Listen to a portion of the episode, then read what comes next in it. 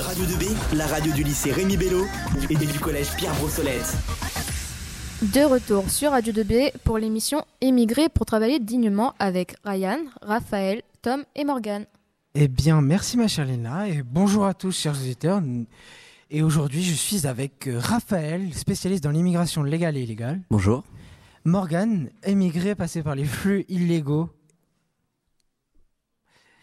Et pour finir, et pour finir Tom, ingénieur en, en nouvelles technologies, arrivé en France il y a 10 ans. Bonjour. Morgan, comment êtes-vous comment êtes arrivé en France? Bonjour à toutes et à tous. Alors d'abord, je suis arrivé en France il y a quelques...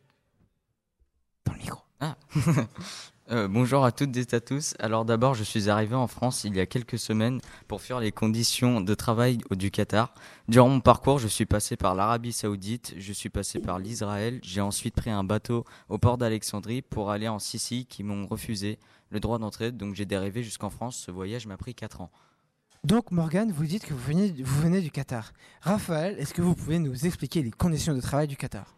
Euh, bonjour. Déjà, les conditions de travail au Qatar sont maigres, proches de la misère, car le salaire minimum est de, 200, 400, euh, 242 euros, ce qui est très faible en comparaison au salaire moyen de la France, qui est de 1383 net. Ce que Mordan a fait est très dangereux, car la Méditerranée a fait plus de 30 000 morts, ce qui équivaut à 1000 morts par an. Messieurs, est-ce que l'un de vous trois peut expliquer à nos auditeurs ce qu'est l'émigration et sa différence avec immigré et migration? Oui, bien sûr, je peux vous expliquer. Tout d'abord, émigrer, c'est le fait de partir pour s'installer dans un autre pays. Émigrer est une différence de migrer, comme le cas de Morgan. Puisqu'on dit migrer pour euh, les euh, migrateurs. Donc cela veut dire que je suis un émigré car j'ai quitté mon pays pour profiter des droits du citoyen français. Comme les durées de travail qui sont largement mieux car en France on travaille 35 heures par semaine ce qui équivaut à 12 heures euh, maximum par jour. En France été très bien accueilli avec les congés payés notamment, la sécurité sociale. On m'a reformé mon métier, une grande différence avec mon ancien pays et que la sécurité du travail est excellente.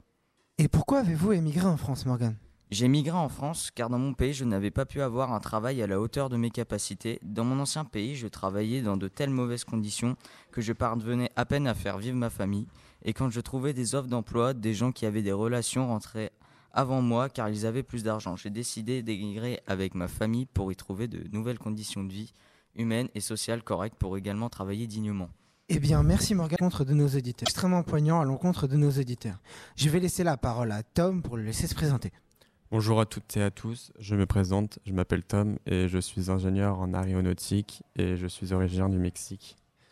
Je suis arrivé en France à l'aide d'un visa de travail il y a 10 ans et j'ai dû quitter le Mexique car on ne pouvait pas me fournir un travail à mes compétences. Depuis mon arrivée en France, je travaille à Airbus à Paris et je gagne très bien ma vie. Et je vis avec ma c'est mon titre de séjour et je vis avec ma famille dans un appartement à Paris. Donc, vous dites que vous faites partie de ce fameux phénomène du brain drain qui bouleverse l'économie mondiale? Oui, c'est exact. Mais alors, Tom, est-ce que vous pourriez expliquer à nos auditeurs ce qu'est le brain drain? Le brain drain ou la fuite des cerveaux est un phénomène d'émigration qui est apparu en 1906 à désigner. Ce phénomène consiste à désigner de façon populaire les flux migratoires de scientifiques, de chercheurs ou plus généralement de personnes à haut niveau de qualification qui s'installent à l'étranger pour trouver de meilleures conditions de vie, d'études, de travail ou de rémunération. Statistiques, on se, on se réfère plutôt au taux mig- des migrants parmi les personnes ayant au moins deux années d'éducation supérieure. Les États-Unis sont un grand acteur de ce phénomène car ils possèdent des infrastructures attirantes envers les émigrants travaillant Eh bien, merci Tom.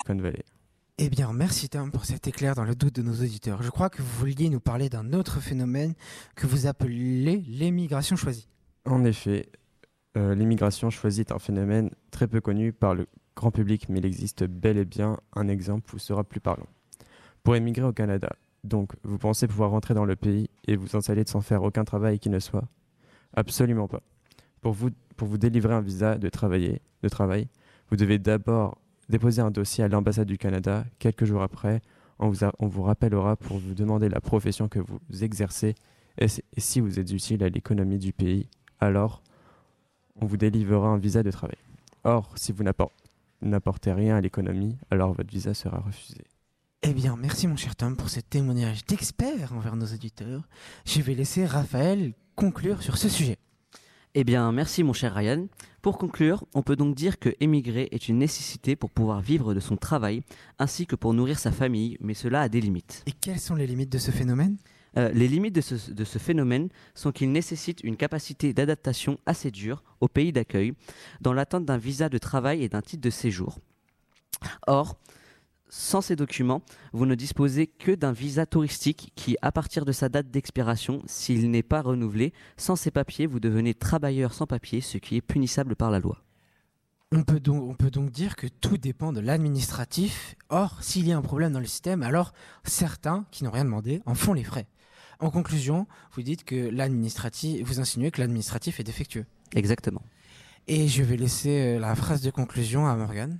En conclusion, si l'on émigre pour faire vivre sa famille, vivre de son travail ainsi que travailler dans de meilleures conditions, alors émigrer pour travailler dignement se résulte à, se résulte à émigrer pour vivre dignement. Eh bien, merci à vous de nous avoir écoutés. Je vais laisser la parole à notre chère animatrice. Bah, merci à Tom et Morgan, euh, nos chers invités, et euh, nos animateurs Ryan et Raphaël pour cette euh, émission sur l'immigration.